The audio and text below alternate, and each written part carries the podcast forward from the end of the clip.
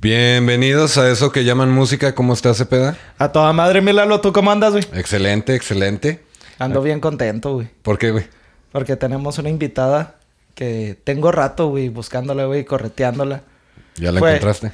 Fue, fue muy difícil, güey, conseguirla porque es una, una mujer bien ocupada. Pero finalmente nos está haciendo el honor de, de estar aquí presente con nosotros. Bienvenida, Amelia Boop. ¿Cómo estás? Muy bien, ¿y tú? También muy bien, gracias. ¿Qué ha sido de ti? Tantos años sin verte. Para que veas. No, gracias por invitarme. Me da mucho gusto estar aquí con ustedes. A ver, a ver qué me van a preguntar. Tengo miedo. No, no te vamos a preguntar nada. Te vamos a platicar una historia. Te pedí tus top 5. Ajá. De ahí me, me basé para, para escoger a, a un grupo que fuera del agrado de la mayoría de la gente, del agrado mío también. Principalmente. Principalmente. Entonces no son los hombres G. no, no, no, no, no, definitivamente no. Pero va a ser una historia que vas a disfrutar mucho y espero que también ustedes lo, lo disfruten mucho. También este episodio se lo dedico a mi compa Dani, que es su grupo favorito y qué bueno que saliste muy bien de todas tus operaciones, carnalito. Te mandamos un abrazo. Un abrazo, Dani. Eres un chingón, güey. Entonces, va. Hoy vamos a platicar de un grupo que mucha gente piensa que es una agrupación europea. El grupo se formó de una manera muy curiosa. Este grupo viene, bueno, salió de una de las ciudades más conocidas de Estados Unidos. Son originarios de Las Vegas. Ve- eh, aquí Amelia ya sabe de quién le voy a hablar. Sí, ya sé. Lalo no. Este, de hecho, ¿Cómo sabes, güey? Pinche vato.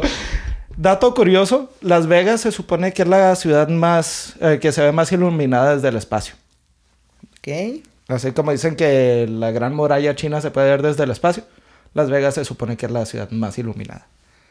Total, este grupo cuenta la leyenda que se formó cuando el guitarrista puso un anuncio en el aviso clasificado en el periódico local de Las Vegas, diciendo que acababa de mudarse a la ciudad desde el estado de Iowa y andaba buscando con quién tocar. Pues sí me la creí, pero no tanto, me, me puse a verificar el dato. Y lo que hizo es que más bien publicó en dos revistas de esas que hacen así como de... La que tienen aquí que se llama creo que WhatsApp. Así como revistillas de rock y de, de eventos locales. que traen música. locales, ¿no? Que son peri- periódico revista, ¿no? Entonces el vato publicó eso. Y, y fue en dos, dos diferentes. El vocalista de este grupo recientemente lo habían corrido de un grupo que era synth pop. En el que él estaba y eh, revisó las revistas, los periódicos estos y nomás encontraba puros grupos que estuvieran buscando vocalista para un grupo de new metal, güey. New metal, así como Korn, este, todo ese rollo. Y pues no es lo que le llamaba la atención a este güey. O sea, fue como en los 2000 me imagino. Ajá. Alrededor cuando de... estaban pegando todas esas bandas, ¿no? Exactamente.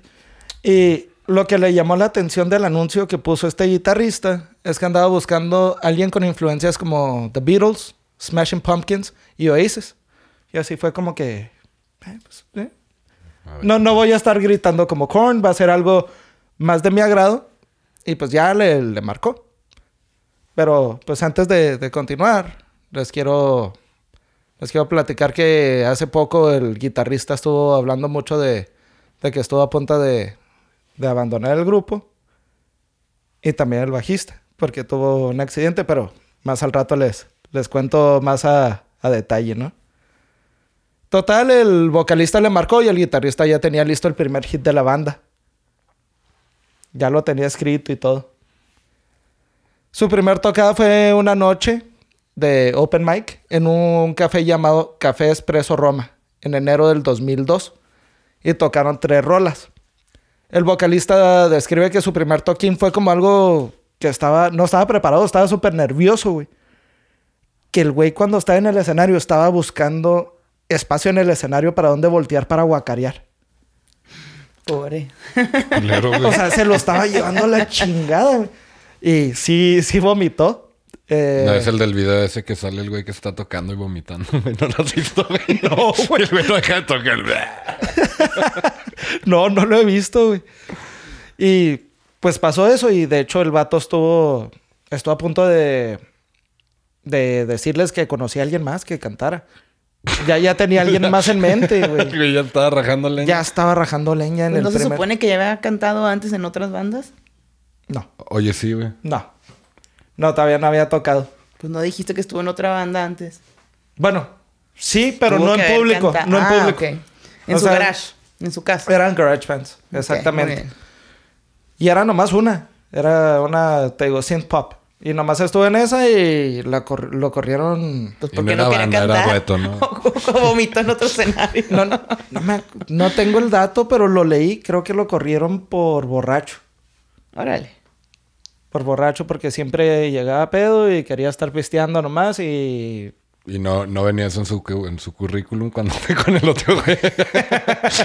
y luego en el primer show vomitando. Dije, no, pues no, mames. pues, estaba vomitando de pedo, no de nervioso el cabrón, güey. Pues total, este... Después de ese toquín, tenía, eh, tuvieron un baterista que, que tocó ahí con ellos. Este, el baterista se llamaba Matt Norkers y lo corrieron y fue reemplazado por el, bateri- el baterista actual, que se llama Ronnie Benucci Jr. Tocaron... ¿Mm? ¿Sí sabes quién es? Claro. To- es un güey súper mamón, güey. Este. tocaron un cover de un grupo llamado Travis. Y la rola se llamaba. Se llama, perdón, Sight. Y luego tocaron Under the Gun.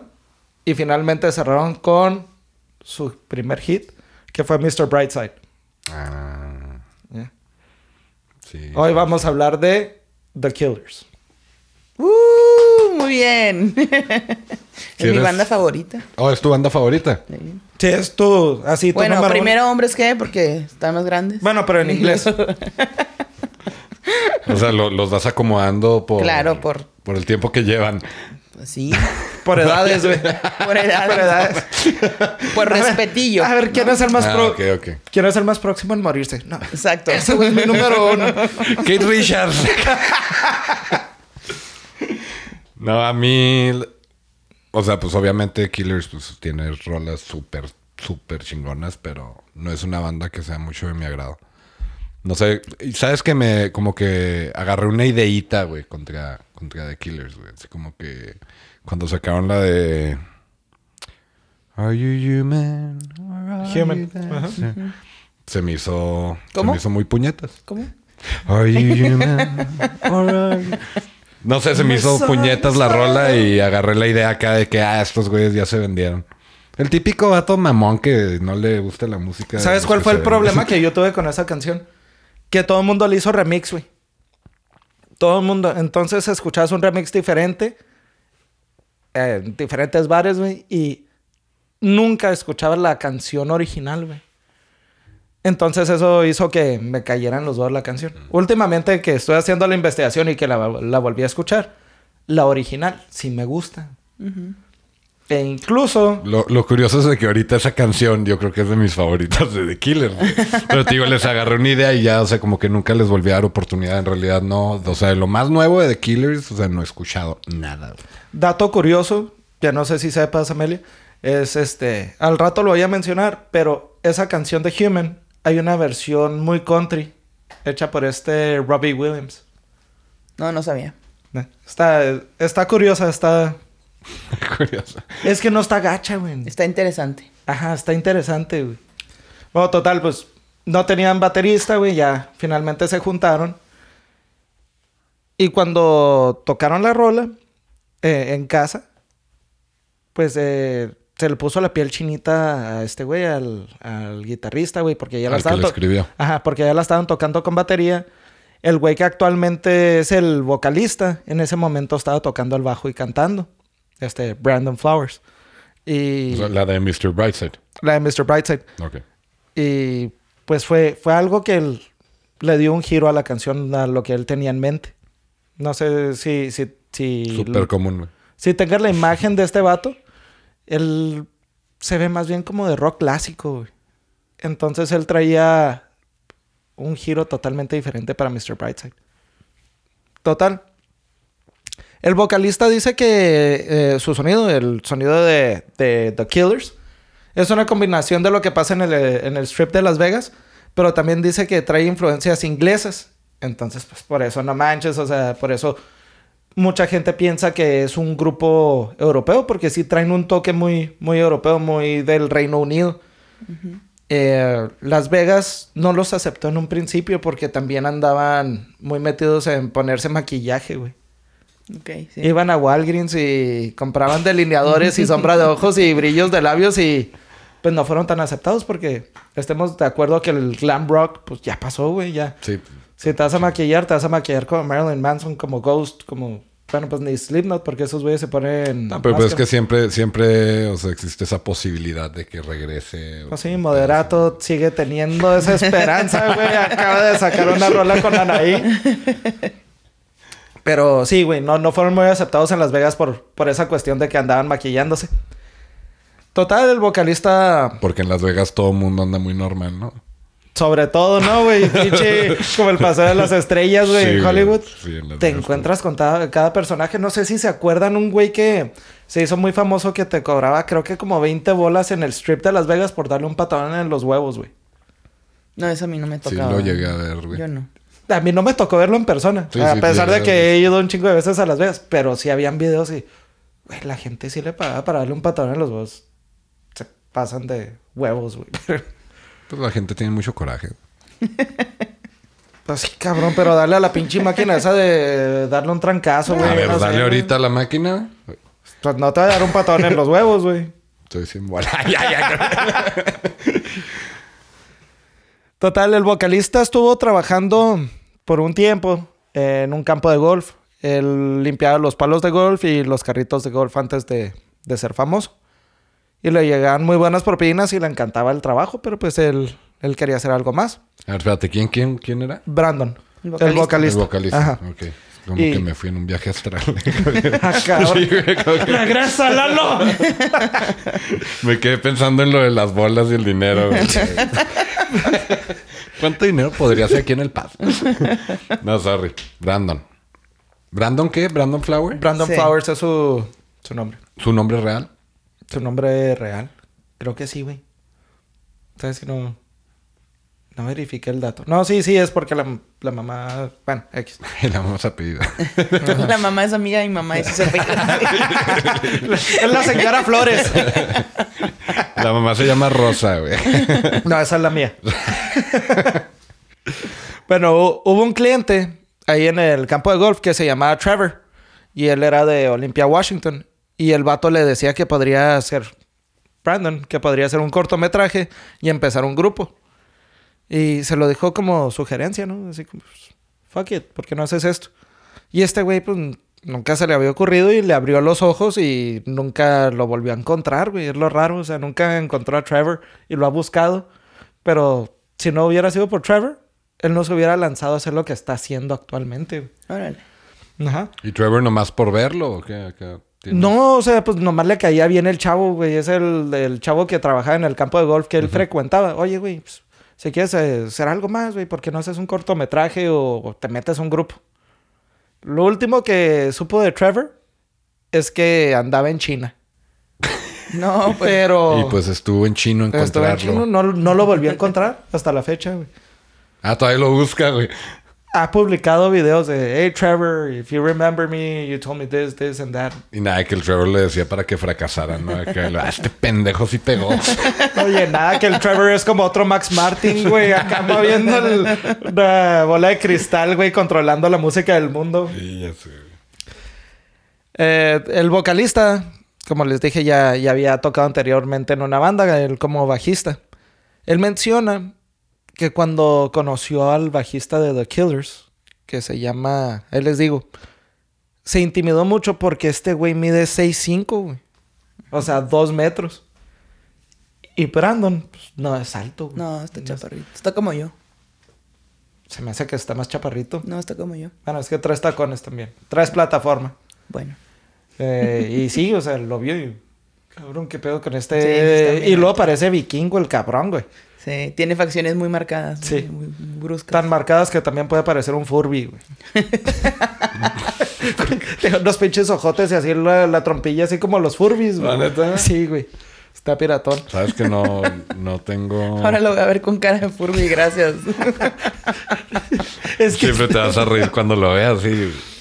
Ahorita, ahorita me enseñas una foto. Sí, güey. Con la curiosidad. Eh, y estaban tocando en, ba- en bares locales.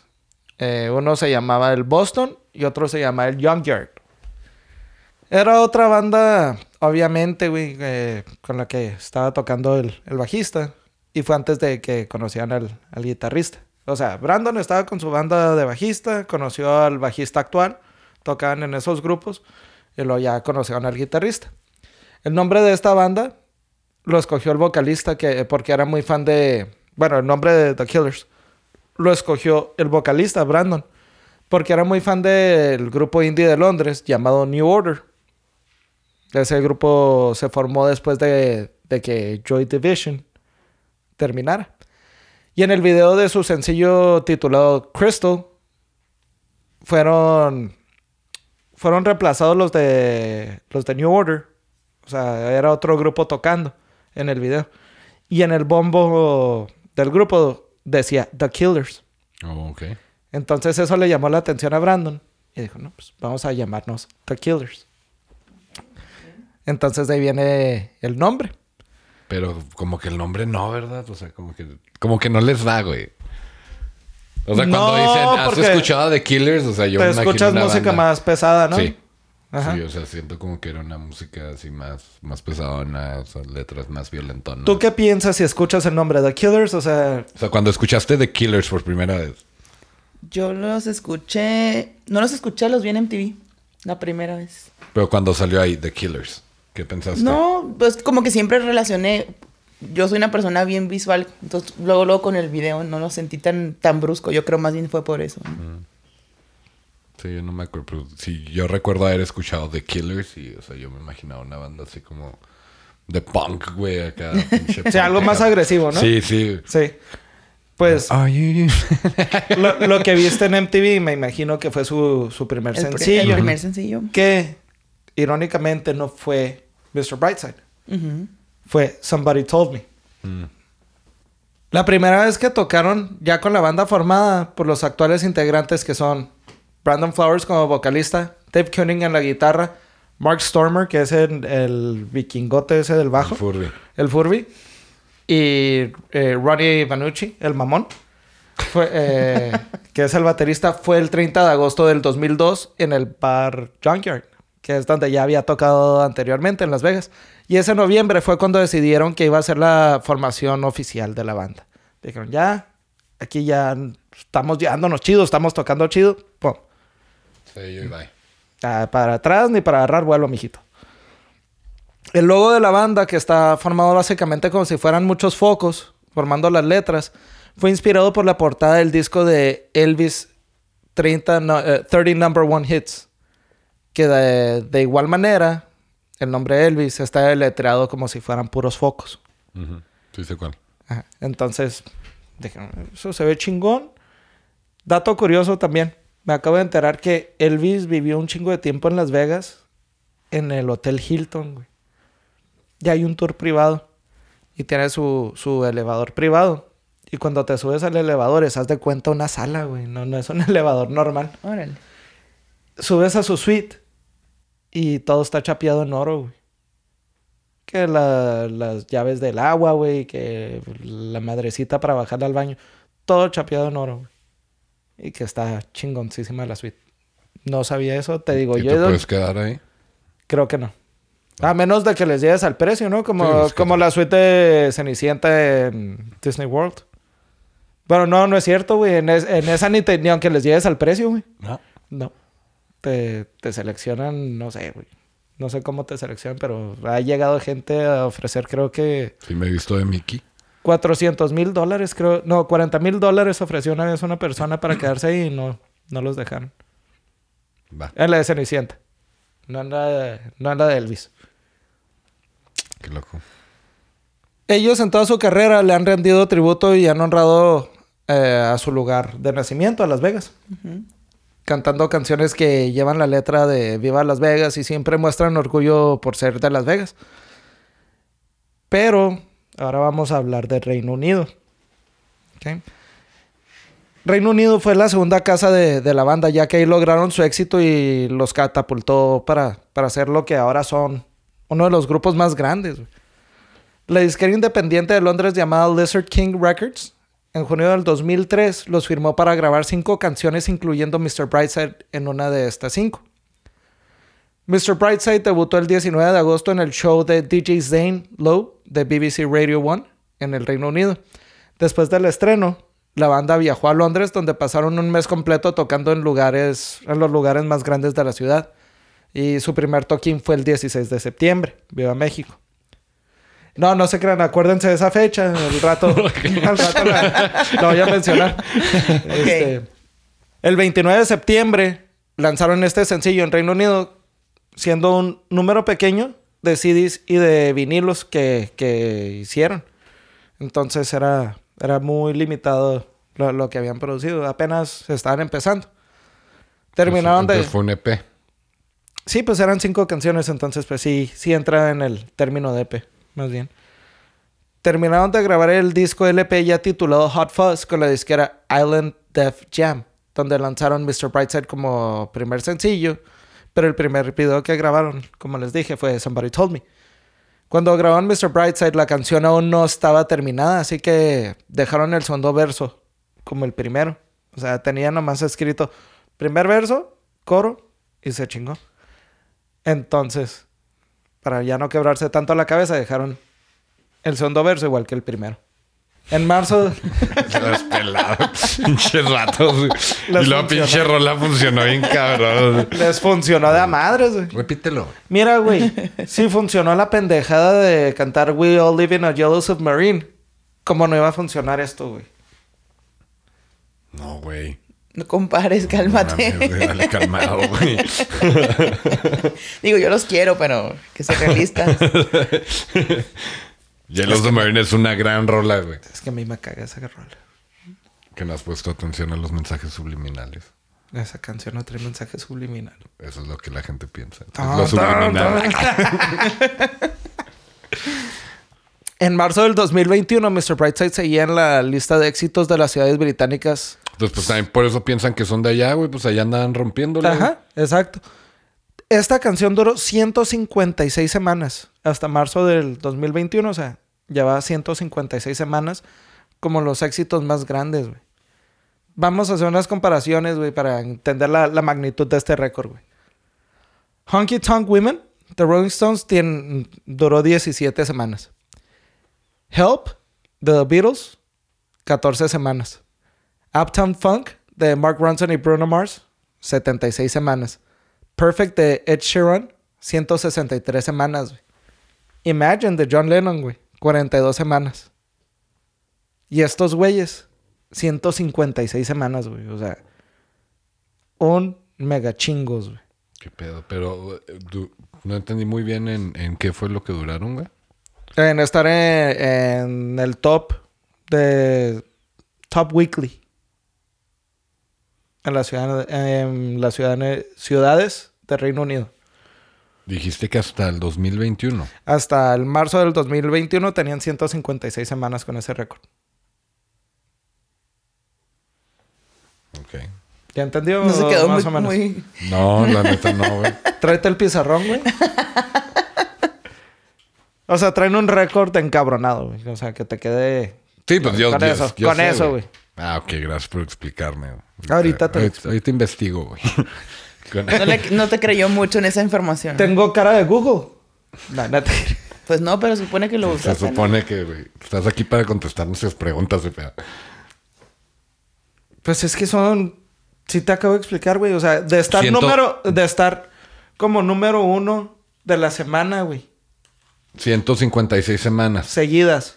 Terminó en el 2021. Sí. ¿Y en qué año empezó? Bueno, no seguidas. Sí, es cierto.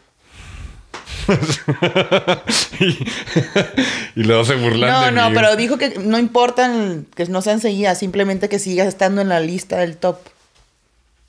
Eh, bueno, es lo que yo entendí que dijiste. Sí.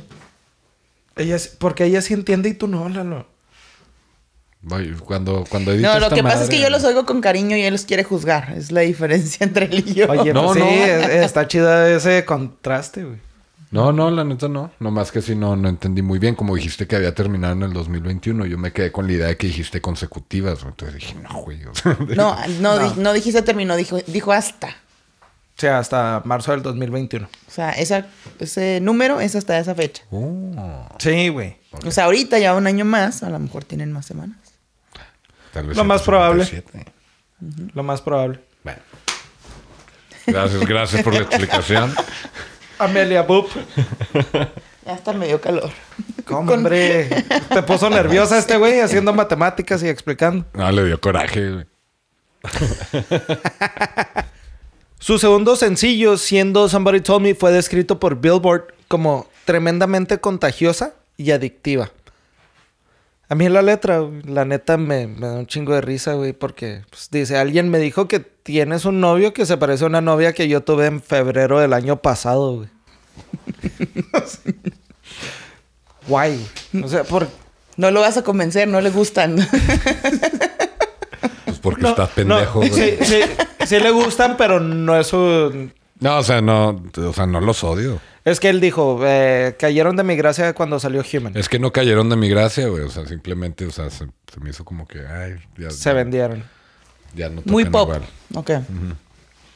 Comercial. O sea, no mames, güey. O sea, de Killers, güey. Pinche nombre rudo, güey. A lo mejor, a lo mejor ahorita que te siga platicando sobre ese disco, güey.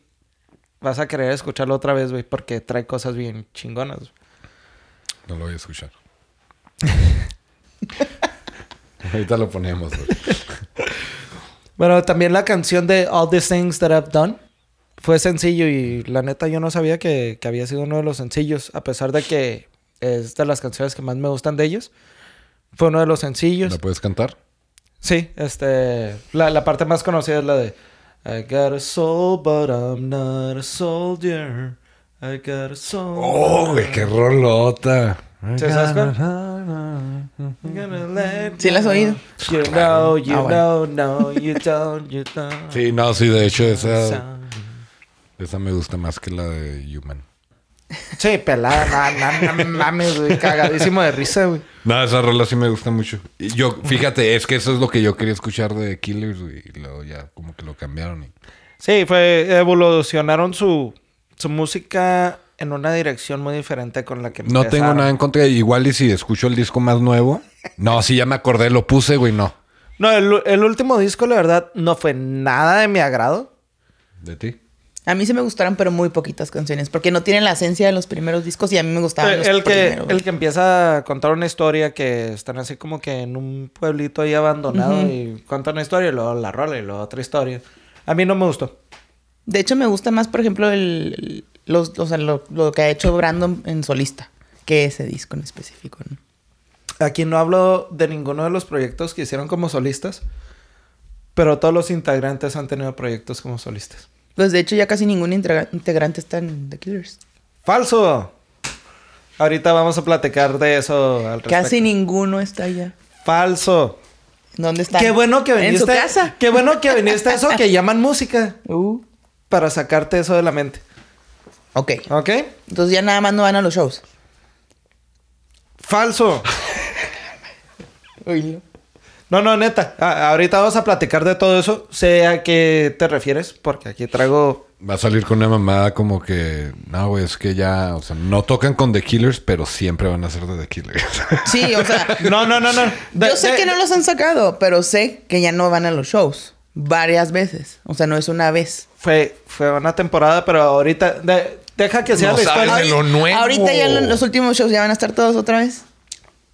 Esperemos en Dios que sí. Lo curioso de, de esta canción de All the Things That I've Done es que la, la frase esa de I got soul, but I'm not a soldier ha sido cantada en shows en vivo por otros grupos importantes como U2, Coldplay y Robbie Williams. El cuarto sencillo de este disco fue Smile Like You Mean It y ellos dijeron que esta canción era rindiéndole tributo a los Smiths. Saludos, Rachel. Eh, que supuestamente por el coro, eh, más, más que por el sonido, o sea, fue más bien por la letra. En una entrevista publicada por un, por un periódico inglés, Brandon reveló que él fue inspirado por la canción de Morrissey llamada Sister I'm a Poet. Fue inspirado para es- eh, escribir canciones sobre homicidio. La primera canción del álbum Hot Fuzz, titulada Jenny Was a Friend of Mine, fue inspirada por la confesión videograbada de Robert Chambers. Saludos, Chambers. Este, grabada, grabada la mañana después de que había asesinado a Jennifer Levin. ¿Habías escuchado esto? No, eso no había escuchado. Ahí te va. Está más creepy todavía. Sí, sí está bien creepy. Porque la banda, la banda habla sobre este homicidio en tres canciones diferentes. La primera ya la mencioné, que es Jenny Was a Friend of Mine. La segunda fue es eh, The Midnight Show, que es del mismo álbum. Y la tercera se llama Live the Bourbon on the Shelf, del álbum de Sawdust. Bueno, entonces ya aquí ya le están haciendo tributo a su nombre, güey. Estamos hablando de un killer. Ándale, güey. Ahora sí, porque lo mencionaron como The Murder Trilogy, la trilogía de homicidio. Y no han sido los únicos que han hecho esto. O sea, han habido otros grupos que se avientan varias canciones sobre un homicidio. ¿Y el que lo dijo fue Brandon o quién? Brandon. Brandon porque él es el que escribe las letras. Y se quedó traumado entonces. O es porque es cri- cristiano y le duele el corazón. Mira, yo no sabía que es cristiano, la neta. Es cristiano. No tengo ese dato. Es cristiano y no- por eso no toma. O a lo mejor porque No, como no, no, no, yo conozco cristianos bien pedos. No, no, pero él es, era su, es su justificación hoy en día. De que es algo de que él hace para sentirse bien y algo como para honrar su religión. Sabes que, que la verdad es que sí tiene, tiene letras muy espirituales, pero pues el, eh, escribir algo espiritual no necesariamente quiere, quiere Ah, decir que sea cristiano. Yo, no, yo más bien porque como que yo, a lo mejor se clavó y le, dolió el corazón toda la situación y le, o lo impactó mucho y por eso hizo estas canciones. Pues por lo que yo entendí fue más bien que se, se inspiró en la canción de Morrissey, o sea, como que vio, seguirle vio- la vio onda. que alguien lo hizo Ok. antes, dijo, güey, yo lo voy a hacer, voy a aventarme unas canciones sobre un homicidio. A mí aunque se me sea hizo bien, cristiano. aunque sea cristiano. Ok, muy bien. También los cristianos se mueren, cabrón, y los matan. Pero no cantan sobre eso. Cantan sobre la vida. Hace mucho que no vas a misa, güey. Nunca he ido a una misa de cristiano. El segundo álbum de la banda, titulado Sam's Town, fue lanzado en septiembre del 2006. Que fue cuando te digo que, que yo los vi en el Teatro Abraham Chávez y cerraron con la canción de All These Things That I've Done. Ok. Eh, el nombre del álbum fue inspirado por un hotel y casino de Las Vegas. Pero es de esos casinos locales que, lo que, o sea, fuera del strip, ¿no?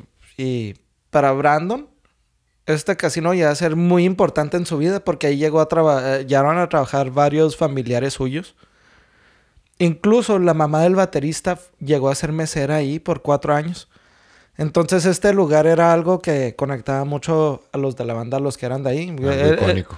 El, único que no era de, de Las Vegas era el, el guitarrista, que es de Iowa. Entonces el bajista también menciona que es el lugar que más conectaba a, él con Brandon. A pesar de que llegaron a tocar en los mismos bares en el Boston y en el Junkyard, ese casino, el Town, como que era una conexión muy personal entre ellos. Eh, Brandon menciona que en Navidad eh, él iba a desayunar ahí con su familia. Y después de ahí se iban a, a la montaña Charleston a bajarse en trineos, güey, con esas llantitas así en la nieve. Y actualmente ahí vive, en esa montaña, Charleston, vive Ronnie, el baterista. Por si quieren ir, a visitarlo, pero pues No les digo, la neta es bien mamón el güey, entonces. Lo dudo mucho que les vaya a abrir la puerta. Es más, los va a agarrar paintballazos el güey. Pinche vato es bien mamón. O va a salir corriendo en su Pero porque es mamón. Es mamoncísimo. ¿No es mamón? A mí, no sé, con él no me lleve. Ve- Porque es bien mamón. O sea, ¿te- Casi te hizo alguna ¿verdad? No, él, grosería me ignoró. No, güey, ¿te hizo alguna grosería o qué? no, nomás lo el- es de esos cabrones que lo he visto ser, ser mamón con otras personas. Y a mí no me ha hecho nada. Pero nomás de verlo como es con otras personas, digo, O tal vez mi nivel de mamonés está en otro rango y no, no, no. es- no lo veo tan mamón. Yo creo que la persona más sangrona que he conocido en mi vida es la vocalista de Paramore. Grosera y sangrona. Hayley Williams, algo así se llama, ¿no? Luego qué loco, ¿verdad? Que, o sea, los mamen tanto siendo mamones. Oigan, bueno, pues con, con lo del disco de Sam's Town. Quisieron nombrar este disco así porque, o sea, como estuvieron tanto tiempo fuera de- del país, fuera de casa, que estuvieron mucho tiempo en Reino Unido, dijeron, no, ¿sabes qué? Tenemos que relacionarnos otra vez con, con nuestra cuna, ¿no? Con, con Las Vegas y vamos a ponerle Sam's Town. Y sobre todo porque todo el mundo los relacionaba con Sí, el Reino sí, Unido, sí. ¿no? Sí, claro, por tantas influencias que tienen europeas. Y bueno, en la portada vemos a un chivo, o un cimarrón, o una cabra, ¿no? Un pinche becerro con los cuernos así, güey. Este, curviados. Y también tienen a una muchacha en bikini, con una banda de esas cruzadas así como de modelo, que dice nomás Miss. La muchacha es una cantante local de Las Vegas que se llama Felice Lizzie. Dato curioso. Y es Miss Brightside. No, porque No, es ese disco. Ella sería Me- Miss When You Were Young. este disco también se lanzó como grabación en vivo, que fue grabada en el Royal Albert Hall. Chingoncísimo ese concierto. El También fuiste, ¿verdad? Sí, No, eh, pues ahí te topé, güey, en Londres, ¿te acuerdas? Lalo no llegó, pero... Es que Lalo, que se le atravesó algo de, de su banda. Creo que andaban en tour también. Ah. Algo así. No, ahí tenía boletos, se los regalé. Pues sí, es cierto, güey. Entré con tus boletos. güey. Te creas, no quedo a Londres. Qué chingón. Y luego visitamos al Chuyito. Ándale. Bueno, este... Se lanzó el concierto de Royal Albert Hall. Y también se le lanzó una sesión en vivo del estudio de Abbey Road. La mayor parte del disco fue grabada en el estudio que está en el Hotel Palms, en Las Vegas, pero también se, se les hizo, se le hicieron varios arreglos en Criterion Studios en Londres, en junio del 2006. Este álbum vendió más de 706 mil copias en su primera semana de venta, alcanzando la posición número 2 en Estados Unidos y posición número 1 en el Reino Unido.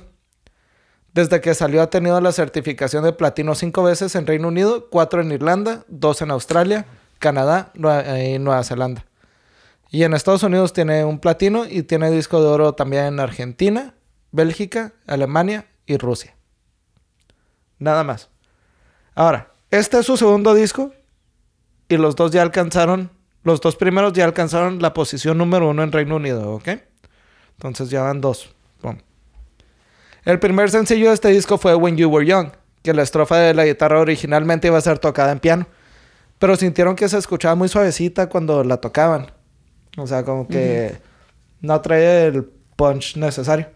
Y cuando este güey, el guitarrista, la tocó en, en la guitarra con su respectiva distorsión, ya ni le quisieron mover a nada, güey. O sea, dijeron, no, no, no, no, olvídate del teclado. Neta, güey, no es cague, güey. Lo puedes cantar, güey. Sí. This ain't your party. Waiting for. Waiting. ¿Cómo va la guitarra? Tararea la guitarra. Es que sí me suena un chingo, when we were young, pero no, no, no sé si la conozco. No. Yo no voy a cantar, y from menos con your micrófono. own ways. You break forgiveness. Watch another, he comes. He doesn't look a thing like Jesus. Eso sí me gusta, eh. Like a gentleman. Like you imagine when you... No, la We're neta young. Salió en Guitar Hero, güey, en el, en el Guitar Hero más chingón, en el de Legends of Rock, que salió en la portada de Slash. Ahí Ajá, sale. Sí sale, sí es cierto. Y también salió en el Rock Band, esa misma canción. Cuando andaban a madre Rock Band contra Guitar Hero, salen los dos juegos, güey. no. No, no, eso no. No sé si no No, la cantamos bien. They say the devil's water, it ain't so sweet. You don't have to drink Es que no se ve, ya, güey, ya. Bueno, o sea, te dije, o sea, no era para que la cantara toda, güey. Pero no, sorry. No, ya no te voy a hacer cantar porque ya de aquí yo creo ya no voy a conocer mi madre. El video fue grabado en Tlayacapan, Estado de México, y fue dirigido por el mexicano Carlos Raigadas, quien se inspiró por los filmes Batalla en el Cielo y Japón para este video. No, he- no he visto ninguno de los dos filmes, pero No, el video está chido. Está muy mexicano, o sea, es puro paisaje mexicano, este, estructuras antiguas Eh, ¿Es el video de When We Were Young? When we were young. Híjole, se me hace que es... Ahorita, ahorita la vamos a poner. Porque sí, no, la neta... No sé, no sé si lo menciono más adelante, pero hay una, una serie de Netflix que se llama Song Explorers. Y de ahí saqué mucha información para esta investigación. Y ahí sale eh, When We Were Young, cuando, cuando escribieron la canción. Ok. Se lo recomiendo. No, güey, sí, cuando dijiste eso, no sé por qué pensé que ibas a decir Songirirongui. y no me lo pude quitar de la cabeza. Songirirongui. Songirirongui. ¿Te has escuchado eso del Songirirongui? Sí, sí, No. sí. Ok. Te lo juro por Madonna que sí. Sí. No le creas cuando diga que sabe algo.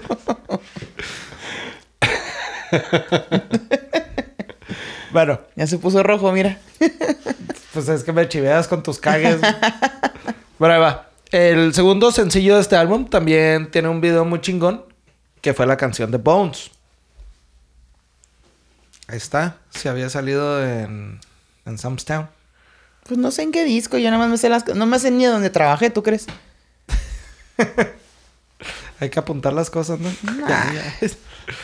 Bueno, eh, Y sí, vivir por la vida así de que... Ah, qué buen disco. Voy a notar que salió en tal año. Por si algún día, güey, algunos pendejos hacen un podcast de esta banda, güey. Voy a saber qué pedo, güey. Bueno, el segundo sencillo fue la canción de Bones y también les digo, tiene un video muy chingón. El video fue dirigido por Ti- Tim Burton. Este video ganó mejor video en Enemy Awards, que es una de las premiaciones de Reino Unido. Y en este video salen escenas de las películas eh, de... Bueno, son diferentes películas. Sale de Lolita, que fue dirigida por Stanley Kubrick. Creature from... eh, perdón, Creature from the Black Lagoon, dirigida por Jack Arnold. Y Jason and the Argonauts, dirigida por Don Chaffee. Y a mí lo, lo que me recuerda mucho este video es que cuando existía el, el hotel Hard Rock de Las Vegas, en paz descanse, entrabas, tienen, tienen dos sets de puertas, ¿no? Y en, en medio de ese, es, dos sets, antes de llegar al lobby, del lado izquierdo, tenían un... Tenía la ropa, ¿no? De la, de la- del tenían, video. tenían el video tocando. Tenían... O sea, sí, sin parar, ajá, en loop. Y tenían la ropa del video y tenían, creo que la placa de, Ajá, de, de cuando ganaron. güey. Entonces es lo que más me recuerda ese video a mí, más, más que, que la canción y todo. O sea, es más, veo el video y me, re- me recuerda el pinche aroma del hard rock, güey. Mu- eh, Está suave el video, sí me gusta. Nunca fui. Pero bueno, ya volviendo al Oye, tema. pero perdón, güey, pues es Dime. que, güey, lo único que has mencionado de Estados Unidos, yo creo que fue las, Las Vegas y Idaho o Iowa. Iowa, de donde Iowa. era el, el guitarrista. Pues sí, güey, o sea, ahorita yo como que me, se me fue la onda y empecé a pensar que eran ingleses, güey, y me dijiste que eran, que no. Por Es eso que- todo el mundo pensaba que eran ingleses, güey, pues Sí. allá andaban, güey, se Sí, sí, su, su mercado de venta ha sido principalmente Europa. Pues ya los güeyes volvieron con acento y todo. What a distinguished gentleman. No lo dudes, güey. Oye, bueno, pues en el... En la serie esa que les digo de Song, Song Explorer, bueno, ya. Bra- Brandon Flowers menciona que para él su canción favorita que ha escrito es la de Read My Mind. Que es parte de este disco. El cuarto sencillo A de... ver, a ver, a ver, a ver. Entonces, es que yo no sé. Lo que estaban alegando ahorita. ¿Quién estuvo bien? ¿Tú o tú? No, yo nada más dije que fui a verlos, pero en otro año, no el mismo año que él. Por eso me decía que esas Ah, canciones entonces, no existían. entonces sí te habías equivocado. año. Sí, pero tú crees que lo escuché el año y dije, nomás fui a verlos aquí a la Branchades, no es como que déjame apuntar el año en que fui. Pues, no. Y quién sabe, se hace que sí fue el mismo concierto. No, fue el, fue el último que de ahí se fueron a tocar al otro bar. Pasé para la madre. Él supo y no le gustan. Yo supe. ¿Y supiste? Es más, a mí me llegó el pitazo, güey, de que iban a estar The Killers, güey. Y yo no fui, por decisión De hecho, propia. de hecho, Había en un bar en el paso por 10 dólares. de hecho yo cuando los vi, un compa me, me marcó, oye, vamos a ver a Killers. Sí, güey, ¿cuándo? Ahorita ya. Ah, cabrón. ¿Cuánto cuesta? No sé, güey, tráete 40 dólares. Yo no traía ni un peso. Mamá, dame 40 dólares. ¿Para Pero qué? fue la primera vez que vinieron entonces. Yo creo que sí, Sí, fue en el sí. 2006. Y Sí, luego, no, no, espérame, llegamos a la taquilla. Y lo, no, ya está agotado. No, pues fuga y lo, no, espérense. Se abrieron espacios. Ándale, y creo qué que como suerte. 20 dólares, algo así. Pagamos. Nos da nuestro boleto. Llegamos al asiento. Y hay una familia ahí sentada. Oiga, ¿sabe que está en nuestro asiento? ¿Qué pedo? Y lo, no, pues, nos enseña el boleto. Traemos el mismo pinche asiento. Pues ya fuimos con un guardia. Oiga, ¿qué pedo aquí? ¿Qué está pasando, oiga? Ah, Pagamos no, son, 20 son robados. van para afuera, pendejo. lo, ah, no. Es que ustedes están hasta enfrente. Están hasta el piso. Pues, chingoncísimo. O sea, a dos metros, güey, del vocalista, del guitarrista, así chingoncísimo. O sea que, que tienes tú la fortuna, güey, de ir a conciertos y de que te toque el boleto por casualidad para estar hasta enfrente. güey. Sí, sí, tengo la fortuna, Lalo. Ahora dilo sin llorar, güey. No, no lloro. Bueno, su cuarto sencillo fue la canción For Reasons Unknown. Y cuando tocaban esta canción en vivo, en su tour de del 2018, acostumbraban a subir a alguien del público a tocar la batería. Hay un video que Esos se... videos también chingones. Sí, güey, hay un, neta, vi- esos sí los disfruto. hay un video que se volvió muy famoso cuando un güey de... eh, en Ciudad de México, un tal José Luis, tocó en el Foro Sol, que lo subieron y el vato tocó súper chingón. Y Pero- esa canción me gustó un chingo. Reasons unknown. Bueno, este, primero habían subido un güey y el baterista bien mamón, ah, bájese. Ah, pues, pues nos cae mal. Parte de, no, pero el otro vato también no, no, no sabía ni cómo entrarle con la batería. Ah, entonces cuando alguien no sabe cómo darle la batería, sí hay que ser mamón. Sí, güey. tienes, eh, tienes el foro solo agotado, güey. Y lo vas a poner a ensayar ahí enfrente de todos, pues Pero, no, güey. pero le, no, es que tú dijiste que le dijo, bájese. Es que se lo bajó bien, mamón. Lo- hay otro video muy famoso de, de alguien que habían subido de, de nombre Tony.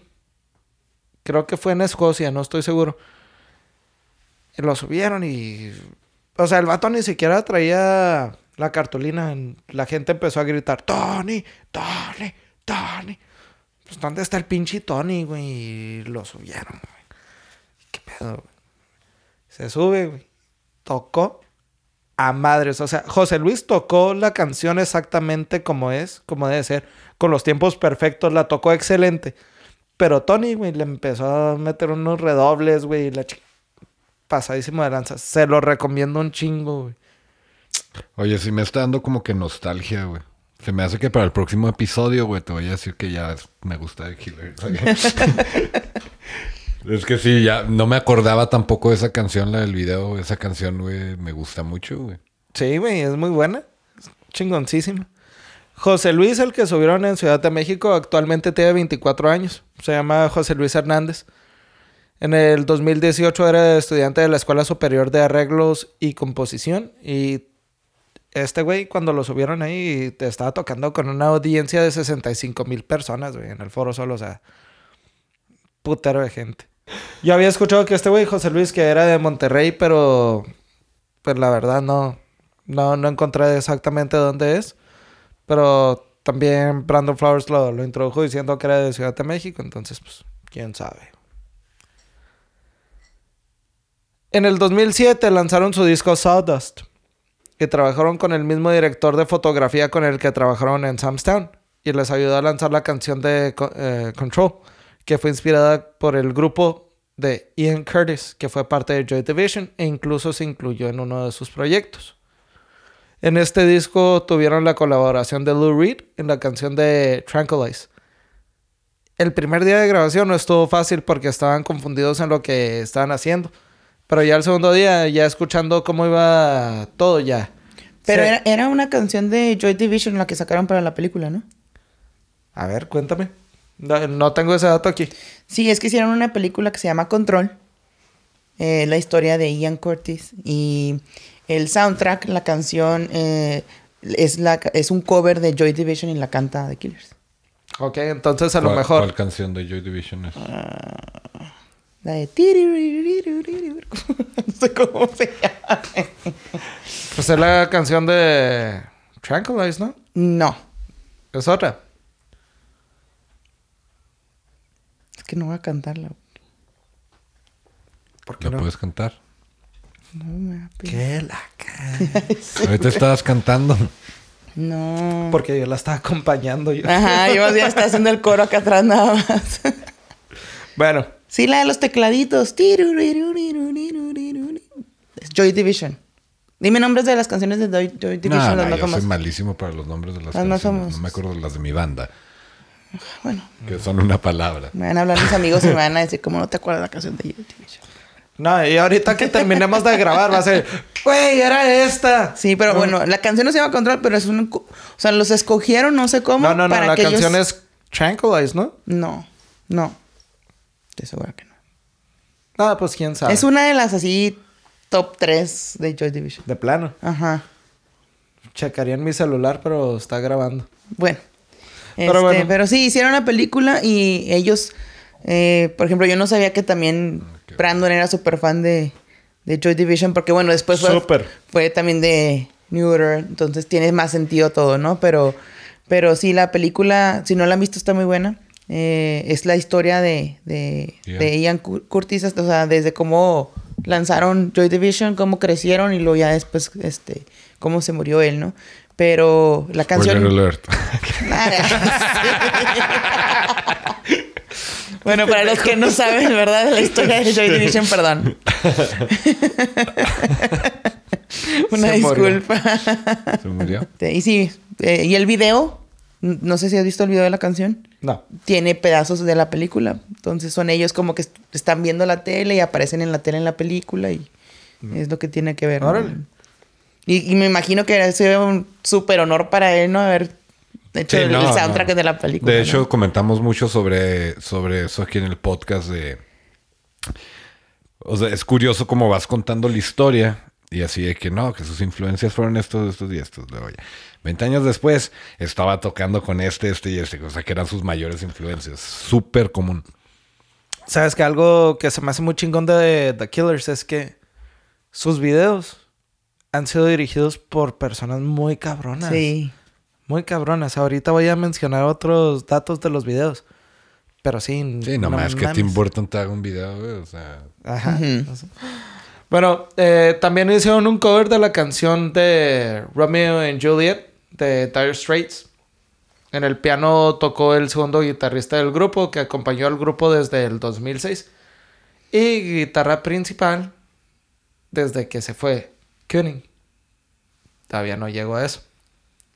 Spoiler alert. Spoiler. Escribí primero el pasado. En el 2008 lanzaron su disco Day and Age y cambiaron el sonido de la banda un chingo, güey. Empezaron a usar algo de electro y bossa nova, algo que nunca habían hecho anteriormente. La canción I Can Stay la hicieron a la versión casi plagio de Grace Jones de la canción La Bien Rose. Y este álbum, eh, álbum perdón, salió en noviembre del 2008 y parte de, de este álbum se grabó en propiedad, en su propiedad, perdón, que se llama and Born. La, la, la canción de, de la Bien Rose, di- ¿dijiste con cuál se asimilaba? Con I Can Stay. Que ahorita quiero escuchar eso. Sí, man. Me da mucha curiosidad. Total que el, el álbum te digo, salió en noviembre del 2008. eh, parte se grabó en el estudio de ellos. Y cada uno de los sencillos se lanzó con la cara, la imagen de cada uno de los integrantes. Su primer sencillo fue Human, tu rola favorita, güey. No, sí es, es que sí, sí me gusta. La bailo y todo. Tengo los remixes, güey. Este sencillo los llevó al top 5 en las listas británicas. Brandon lo describió como si Johnny Cash hubiera conocido a los de Pet Shop Boys. Y un ¿A crítico... los lo- qué? Pet Shop Boys. Oh, ok. Eh, Y- ¿Eso, eso era la canción? ¿Una mezcla entre pues Johnny lo, Cash y- lo describió así como una fusión. Este... y un crítico lo, lo describió como Bruce Springsteen con New Order. Ay, ay, güey. ¿Cómo maman, Pues, güey? a mí no... A mí, a mí, eh, el- lo que dijo este Flowers, güey, sí se me hizo más, más coherente, güey. Yo no le veo nada de Johnny Cash. Pues las letras, güey. ¿No? Con Pep, y luego con Pep acá como que... Pet Shop Boys sí, sí, sí encuentro ahí una, una- un toquecillo, pero no. Pero Bruce. Springsteen, güey. Sí. También, también se llegó a comentar que era una letra muy confusa, que si somos bailarines o humanos, y Brandon básicamente dijo que, que se dejen de mamadas y no es para tanto. Dijo, "Eh, he escrito cosas más eh, cabronas como para que se estén confundiendo con esto. Esta misma canción se usó para el anuncio del- de la final de la Copa, Copa perdón, del Mundo del 2010, diciendo que una final se juega, no- una final no se gana. Y pues salió este, esta rola, güey. Y Pues una, una final se juega, una final no se gana. ajá. Así, ¿cambiaron la canción o cómo? No, no, o sea, de fondo. el- Una final no se juega, una final se gana. Are we human or are we dancers? Prácticamente. Una final no se juega, una final se baila. Pues tratando de decir una final se gana y punto, güey. Lanzaron eh, la canción de Spaceman como sencillo también. No, no. La primera fue con, con, la, con la cara del guitarrista, güey. Perdón, no fue con la de Brandon. La segunda. Ok, pero ¿cuál, cuál canción era la primera? La primera la de Human. La que sigue es ¿Y la... quién es el guitarrista? ¿El Furby? No, no, Furby es el bajista. Ok. Mark El del pelo esponjadito. Coonan. Ah, ok, Mark ok. Coonan. Este fue el de la primera. La segunda fue Brandon con la rola de Spaceman. Y el- en el video sale con un traje rojo acá medio exótico, o sea, medio... A la Britney Spears. Pues que es porque me dejó. Ya ves por qué me dejó de gustar, güey. Entre, entre Britney Spears y Freddie Mercury, güey. Ándale, eso es. Es que le gustan mucho las sombreras. Y luego las entre plumas David y- Bowie, güey. Güey, métele también David Bowie, güey, ese atuendo y neta queda Britney Spears, Freddie Mercury y David Bowie. Y haz de cuenta el video es la fiesta de Living on My Own de Freddie Mercury, güey. Pero es una torre de gente, güey. O sea, es una torre así con un chingo de gente y... Sí, está muy floripundio, güey, el video. y luego la canción The, The World We Live In fue el, el sencillo que lleva la cara de Ronnie, el vato mamón. Y la canción lleva la base de, de la canción de Love Changes Everything de Clemmy Fisher. Pero también se dice que se escucha mucho con inspiración de Paul McCartney. Que pues yo siento que, o sea, la neta sí tiene un toquecito, pero volvemos a lo mismo que hemos dicho muchas veces, güey. O sea, escuchas tanta música, güey, que si le quieres encontrar parecido a algo, lo vas a encontrar, güey. La neta yo no, no lo veo tanto, güey, así. Pero el video de esta canción fue dirigido por eh, Danny Drysdale. Y fue así con... Con un este... Se me fue la palabra. Chingada. Un paisaje así como nevado, güey. Bien nevado. Ok, un paisaje nevado. Ajá, y este, pues haz de cuenta, vaya, salen bailando la coreografía de Sálvame, güey, de RBD, güey. Oh. Nah, no es cierto. No mames, no, güey. otro video este. Chingado, güey. Todo lo que digas ahorita yo te creo, güey. sí me los imaginé, güey. Bueno, no, menos eso, güey. Fue un mal chiste, perdón. Sí, sí fue. Sí fue. Gracias. La- en la siguiente portada del sencillo sale el bajista del Furby, el Mark Stormer. Y la canción se llama Good Night, Travel Well. En esta canción recuerdan a la fallecida madre del guitarrista Dave Koenig. Y en la otra canción llamada A Tussland Fairy Tale a los padres de Brandon. Que él dice que la canción la escribió describiendo la relación de los papás, de cómo se conocieron viviendo en el, en el mismo parque de casas móviles o trailer park. Y cómo fue su relación hasta que falleció su mamá. Jim Flowers eh, falleció a la, eh, la edad de 64 años en el 2010. Cuando Brandon estaba escribiendo esta canción, fue cuando la mamá está- eh, fue diagnosticada con cáncer cerebral terminal. Lo cual hizo que le diera más curiosidad por aprender sobre, sobre sus papás, cómo se conocieron y todo. Y fue cuando platicó mucho con ella pues, de curiosidad a qué pasó, cómo estuvo todo. Y tuvo una presentación de esta canción en el show de David Letterman con una orquesta completa, güey. Lo que mencionan un chingo de los fans y un chingo de la gente. Que ha sido el- de las presentaciones más emocionales, güey, que han visto en toda su vida. Pues sí tiene sentido, imagínate, ¿no? Sí, ella se murió ese, ese mismo febrero. Pero ya el, el video oficial de la canción está basado en la película de The Outsiders, que fue dirigida por Francis Ford eh, Coppola, que se lanzó en 1983. Al poco tiempo de haber lanzado el disco en vivo de eh, Royal Albert Hall, también lanzaron un EP digital navideño llamado Red Christmas EP que contiene únicamente seis canciones, pero cuentan con colaboraciones como Elton John, Neil Tennant, Wall Light, Mariachi El Bronx y Tony Holiday.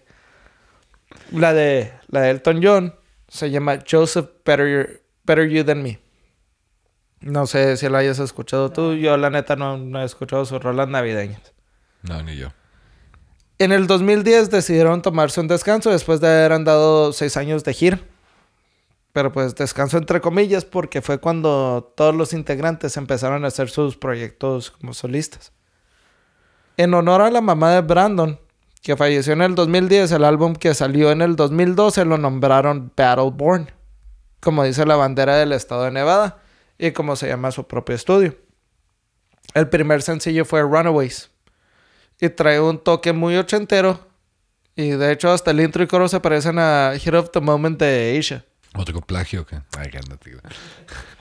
Pues podría ser porque sí, sí traen varias canciones. Bueno, hay, hay una canción. Son influencias. No, hay una canción que, que sí trae la estrofa de White Wedding de Billy Idol.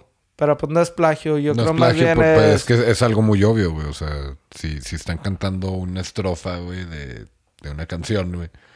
O sea, es algo muy obvio, güey. Es como cuando Cerati tocó de Pescado Rabioso, güey, en la de T para tres. Ah. ¿No? ¿No? Que la chingada. Bueno. El segundo sencillo fue Miss Atomic Bomb. Y se dice que está relacionado con Mr. Brightside porque los actores del video son los mismos del video de Mr. Brightside. Y se supone que es una precuela de Mr. Brightside. No, no, no la secuela. o sea. Y el tercer sencillo fue una balada que el video fue nuevamente dirigido por Tim, Tim Burton. Y sale la actriz Winona Ryder y el actor Craig Roberts, que es un güey de, de Gales. Fue filmado en Blackpool, Inglaterra y fue... eh, este video lo grabaron mientras se tomaron un break, un descanso, de cuando andaban de tour en Reino Unido. Entonces se hicieron el espacio de... Vamos a tomarnos tipo uno o dos días, güey, y grabaron el video y... A madres. Este video fue inspirado por la película Mad Love de 1935 y pues de ahí sacó el concepto Tim Burton. El 11 de septiembre del 2013 en sus redes sociales publicaron un mensaje con un código Morse. No sé si te la sabías ese. No, eso no. Código Morse. Ajá. Que ya traducido decía, The killers Shot at, at the Night. Entonces fue así como el hint de que van a sacar algo nuevo, pero en código Morse. ¿Pero dónde lanzaron el código En sus Morse? redes sociales. ¿Código Morse como puntitos o...? Puntitos, o puntitos, puntitos. Fue una imagen. Oh, ok. Que de hecho ahí se las, se las vamos a compartir en, en la página para que vean la imagen. Está chido. Me pensé que estaba el Brandon. en un telegrama, un telégrafo. Esto era una canción producida por Anthony González del grupo M83 y fue lanzada el 16 de septiembre. ¿Te acuerdas que te dije? Acuérdense. Le están dando referencia a cuando comenzaron.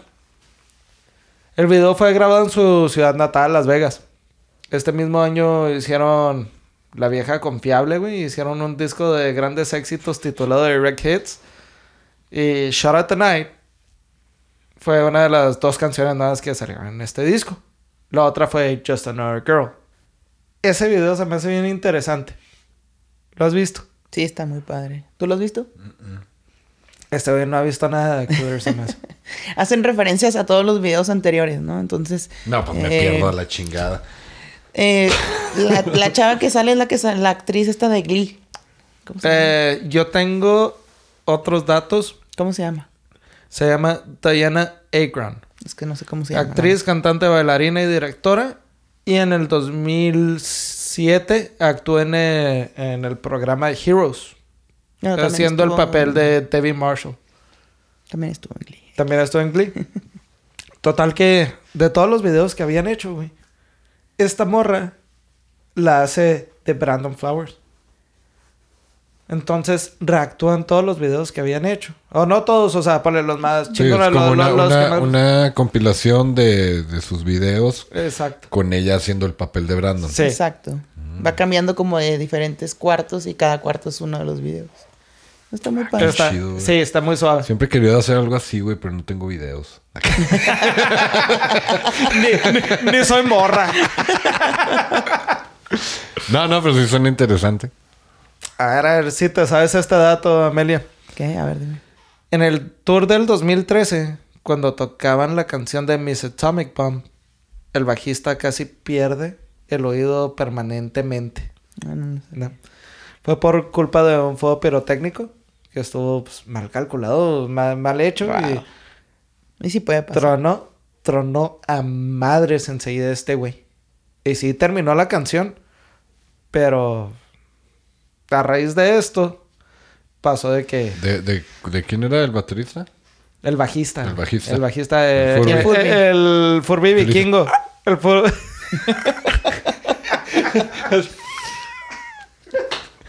Pendejo, güey.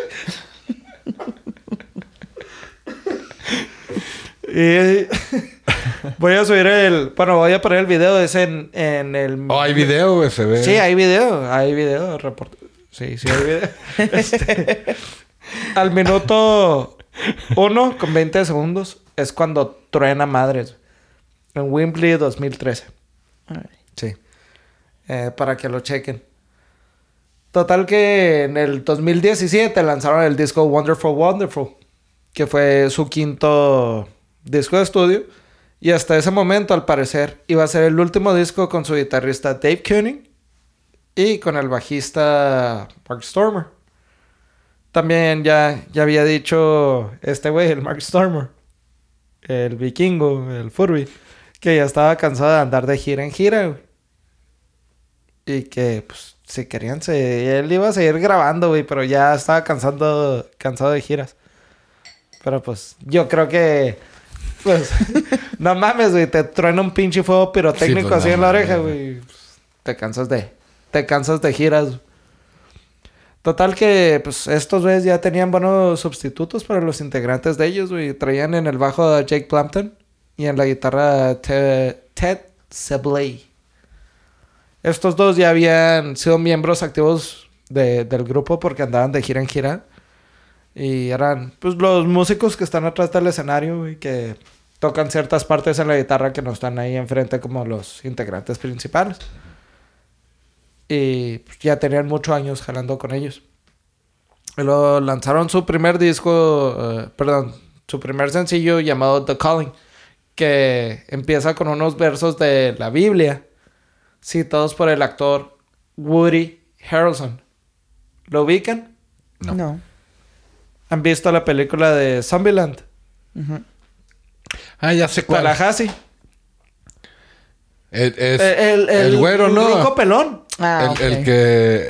De hecho, ayer me enseñaron un meme de ese güey. Que él podría... Que con pelo largo y rubio podría ser Skyler White, güey. me lo enseñó Aldo, güey.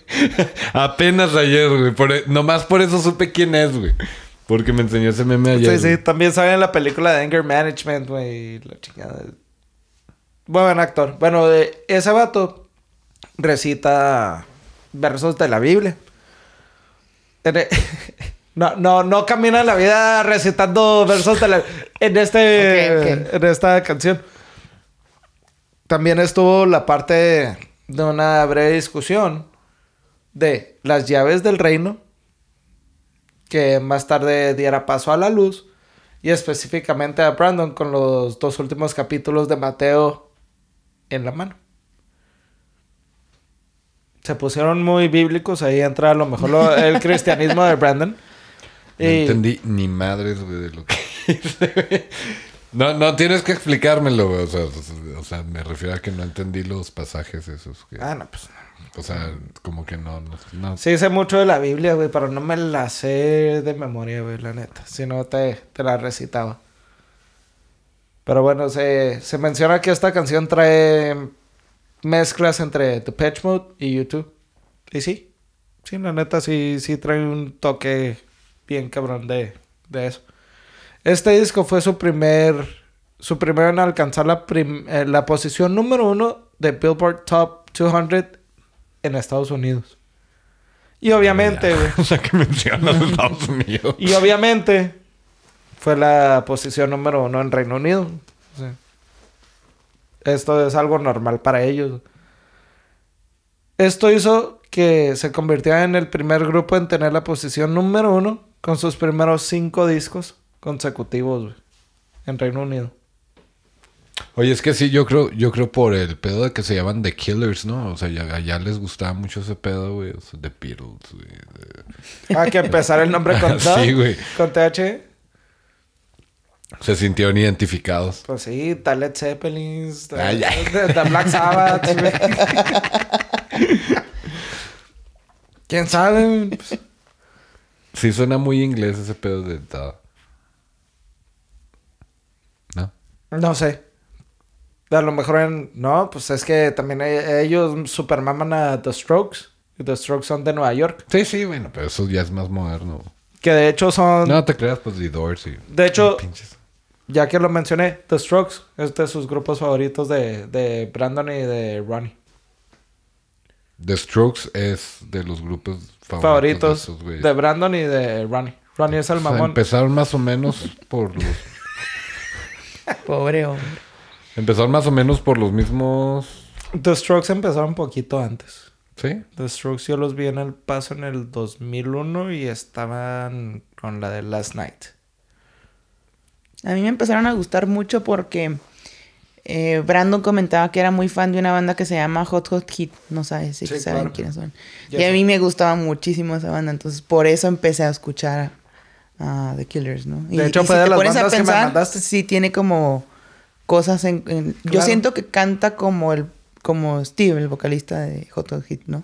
¿Se te hace? Se me hace que Sí. tiene toda la influencia. Obviamente Pues es ya en, los- este en el primer disco. Trae influencias de En el primer disco, ya en los demás, obviamente ya, Pues sí. ya campechaneó mucho, pero en el primero se me hace que incluso pues la onda del, del, del órgano, del piano, igual la tiene el vocalista de Hot Hot Hit, o sea, la forma de bailar siento yo que es muy parecida. Pero bueno, ya es mi percepción, ¿no? Pues sí. Yo nunca Puede he visto bailar. Bueno, como que sus marchaditos cuando canta, ¿no? Ah, no ok, creas que se avienta sus... Sí, no, no. Piruetas como Juan ni- Gabriel, ¿no? Ni zapateo ni nada. Sí, no, no. No, yo, yo pensé que tenía coreografía la de He-Man. Lo que nos falta nomás. Bueno, uno de los tres productores de, de este disco fue Jack Lee, que fue sugerido por el mismísimo Bono.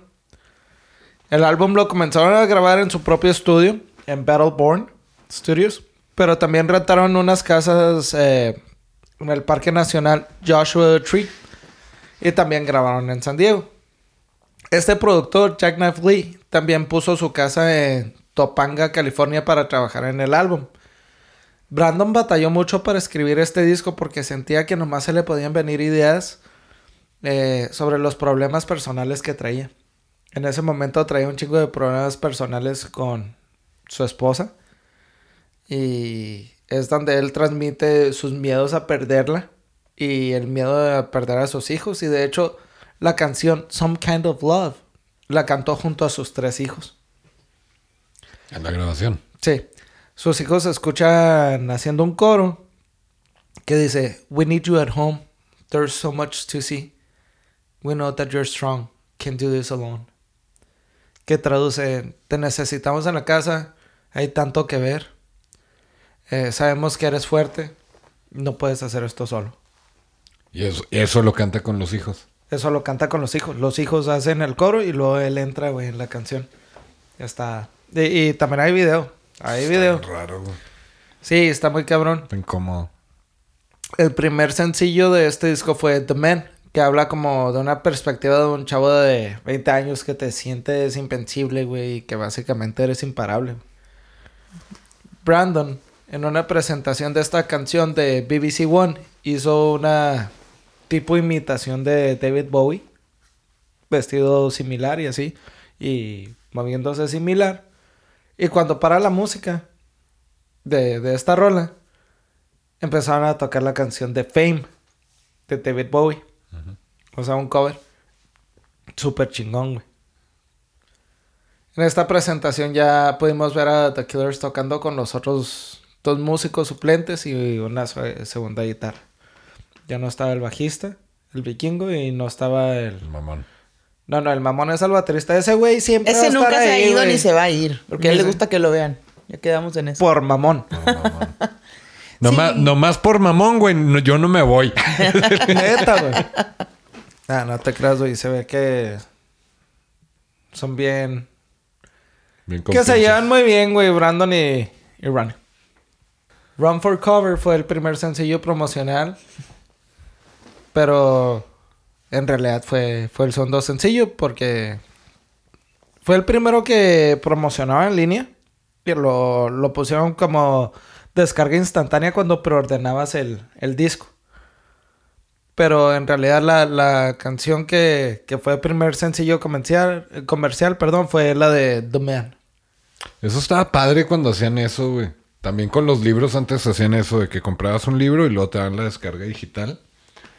Y pues estaba chido, güey, porque pues lo podías empezar a leer antes de tener Pero- el libro, que eso me funcionaría. un Pero estos güeyes, güey. estos güeyes lo que hacían es que nomás, bueno, lo que hicieron es que nomás era una rola de todo el disco. ¿Sí me explico? Sí, sí, sí. Pero sí hay bandas que sacan el disco, o sea, compras el disco y primero te llega el digital. Metallica. Bueno, Gracias por la mención. es que siempre me la cagan que "Ah, Metallica, Metallica, Metallica. Bueno, en la canción Root se supone que Brandon canta desde el punto de vista de la esposa, güey. De los pro- problemas que estaban teniendo en ese momento. Sobre cómo se siente, dónde está y sobre un trauma que arrastraba esta muchacha desde la infancia. Que de hecho, este problema, eh, este trauma que traía, se le presentó poquito antes de grabar el disco. Y ese trauma la llegó a llevar a pensar en el suicidio. Y entre otros pedos psicológicos. Entonces, ¿Qué pinche trauma se peda? Es un trauma que trae la, la chava. ¿Pero güey. qué trauma trae? No, no, no, no, no. No sé, güey. O sea, nomás Brandon canta, o sea, diciendo, ¿sabes qué? Me siento encerrada, me siento entre, pare- entre paredes, mm, este, necesito un escape, güey. Y en redes sociales sí ponía cosas ella. En Twitter es donde sale todo el pedo, ¿no? Bueno, eso yo lo vi en Instagram, la neta. Pero como que más de los fans que suben cosas y ah, Eh, ya te bien. enteras ahí del que, chisme. que suben el screenshot de Twitter. Me imagino. No, no, no, eran literalmente eran imágenes de, de ellos o de las con ellos con los niños y el caption era como algo así como Okay, Te dejaban ah, mira, pensando, ¿no? Qué, qué triste. Pues ya, ya, Ojalá y siguiera siendo así. ya arreglaron sus pedos, siguen juntos. Este. No separación, la, la chava está mejor. Es lo bueno. En el 2019 lanzaron una canción en forma de protesta contra el gobierno americano. En cuestiones de racismo, brutalidad policíaca, siendo más específicos a la muerte de George Floyd.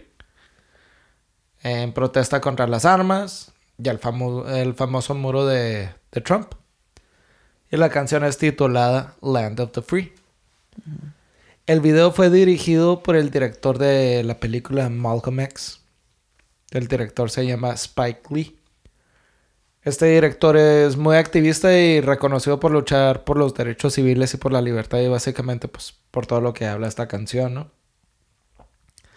En el 2020 lanzaron un disco titulado Imploding the Mirage y pasó lo de siempre. En la primera semana alcanzó la posición número uno en el Reino Unido y fue el primer disco que hicieron sin su guitarrista, Dave Kenning.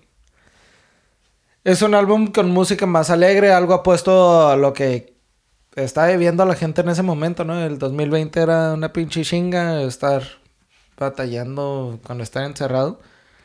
Y pues lanzaron algo con, con música alegre. Y el disco está muy influenciado por rock ochentero, estilo Billy Idol. Ahí es donde viene la canción que te digo que trae lo de White Wedding. El primer sencillo fue Caution. En esta rola colaboró Lindsey Buckingham, guitarrista de Fleetwood Mac. El siguiente sencillo fue Fire in the Bone, donde Brandon canta muy parecido o se nota mucho la influencia de Talking Heads. eh, este David Bank. O sea, se escucha bien similar. Y el tercer sencillo fue la primera canción del disco llamada My Own Soul's Warning. Hicieron dos videos de esta canción. Y en uno de los videos vuelven a salir los mismos personajes que salen en el video de Caution. Pero con la historia de los personajes más desarrollada. Entonces, o sea, te digo, como que siempre le meten mucho en los videos, güey. Siempre traen algo de que... ¿Cómo le llaman? The Easter egg. O sea, hay que buscarle aquí algo y esto y lo otro. Está muy chido. Es una canción que, que trae un punch, la neta, bien chingón. Y es la que abre el disco y la neta sería muy buena rola para abrir un concierto. Ahorita, ahorita la ponemos. El cuarto sencillo que lanzaron fue Dying Breed y fue el último sencillo que lanzaron de este disco. También se anunció que Bruce Springsteen estaba colaborando con ellos, con la banda, para hacer una versión de eh, la canción de Dustin Fairytale, que es la de la mamá de Brandon, pero que le iban a llamar nomás eh, Dustland. Creo que ya salió, no estoy seguro. Hay que verificar ese dato. El fin de semana que lanzaron Implo- Imploding the Mirage, Brandon reveló que ya estaban trabajando en su siguiente disco y mencionó. Ya ven cómo hay bandas que dicen que tienen como 50 canciones y que están entrando a grabar y están decidiendo por cuáles quedarse. Ajá. Pues es neta, o sea, nosotros eh, estamos pasando por eso. Entonces, O sea, eso dijo él. ajá, eso lo dijo él. Que también dijo eso de ya saben, o, o eso viene de ti. Estoy citando, güey. Básicamente en mis palabras, Ah, ok. lo que él dijo. Yo pensé que nos estabas diciendo tú a nosotros. Ya, ya ven No, cómo- no, no, estoy citando. También te fuiste con la... ¿Verdad que sí? O sea, sí parecía que nos estabas No, acá no, pues póngase truchas, motos. No, ok. Ándale, síguele. Se Está acabando la pila, güey. El 22 de diciembre de ese año lanzaron una lista en sus redes sociales con lo que serían posibles títulos de, de las canciones de los del disco nuevo. Y en enero del 2021 regresó Dave Kenning a la banda. Y también regresó al estudio donde reveló que él y Mark Stommer estaban puestos para salir de tour nuevamente con The Killers. A ver, Pressure Machine salió el, el 13 de agosto del 2021, pero Stormer estuvo ausente de la banda por complicaciones del COVID, COVID-19, y no pudo terminar de grabar el álbum. el álbum volvió a debutar en la posición número uno en Reino Unido. Ahorita actualmente están trabajando en su octavo álbum de disco de estudio y ya está de nuevo Stormer con la banda ya grabando. Entonces la gira nueva ya van a salir todos. Ya están todos juntos. Se emociona, güey. Ya, ya están nuevamente. Ya- No voy a ir a las fechas. Nadie quiere ir conmigo, entonces no voy a ir Yo a ninguna voy. fecha. Yo quiero ir. Vámonos a Las Vegas. Van a tocar en abril. Vámonos. Para el fin de semana de Pascua. Fierro. Están en 95 dólares los boletos. Va. Está bien vara. O sea, el del concierto. Sí, o sea, está vara. La carilla. ¿Cu- cuánto- Si no tocan Human, vamos. ¿Cuánto? cu- O sea, el pinche festival de we- When You Were Young. El más Ah, sí, barato no, estaba do- 225. Pues sí, pero era un festival, güey.